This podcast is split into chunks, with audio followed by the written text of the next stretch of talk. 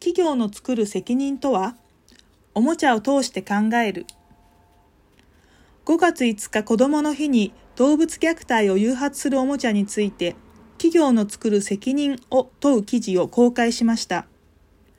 記事では有名おもちゃ店で売られるものやガチャガチャと呼ばれるカプセルトイなど身近なおもちゃの中には子供が遊ぶことで動物を傷つける恐れのあるものや動物への暴力を肯定するものあるいは動物の生態を間違って理解しかねないものがあることを指摘しました。さらに連絡が取れた企業とは、それらの製品の問題点を子供の教育と動物との共生という2つの側面からお話し合いをしました。ただし、それらはおもちゃとして制作販売されているものなので、ある程度の安全性は担保されていることと、子供にとても人気の商品が含まれるため、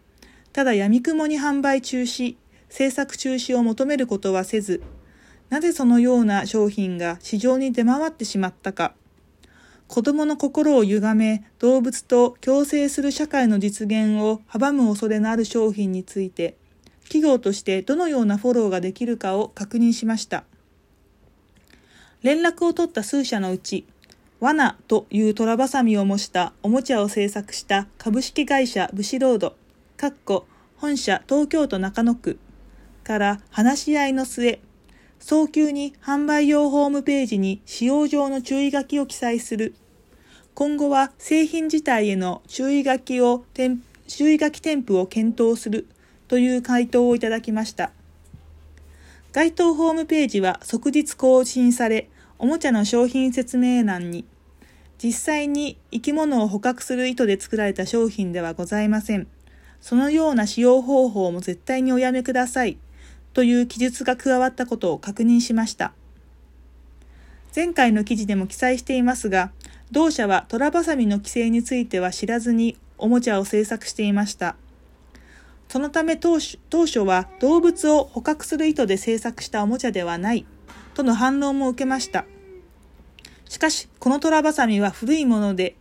日本ではほとんど使用されなくなったものの、海外では未だにこの残酷な罠を使って毛皮になる動物が痛ましく捕獲されていることをお話しすると、担当者がしばし絶句する場面もありました。その後、このような注意書きを付す流れになりました。私たちアニマルライツセンターと支援者が何年もかけて毛皮反対運動を展開し、現実的に毛皮輸入量を縮小させたことも説明し、だからこそこのようなおもちゃを感化できない立場であることもご理解いただけたようです。おもちゃにしても食品にしてもより良い未来に向かって何かを創造する企業には作る責任が伴います。ただ売れるから、楽しいから、美味しいから、何でも作って販売して良いはずはありません。動物の心や体を傷つけることを少なくとも未来ある子供が楽しむべきではないのです。今回はその意味で、同社は市民の声を聞き入れて方向を修正することが素早く、子供から若者まで絶大な人気を誇る企業として誠実な対応をしてくださいました。今すぐできる最良のご判断に感謝いたします。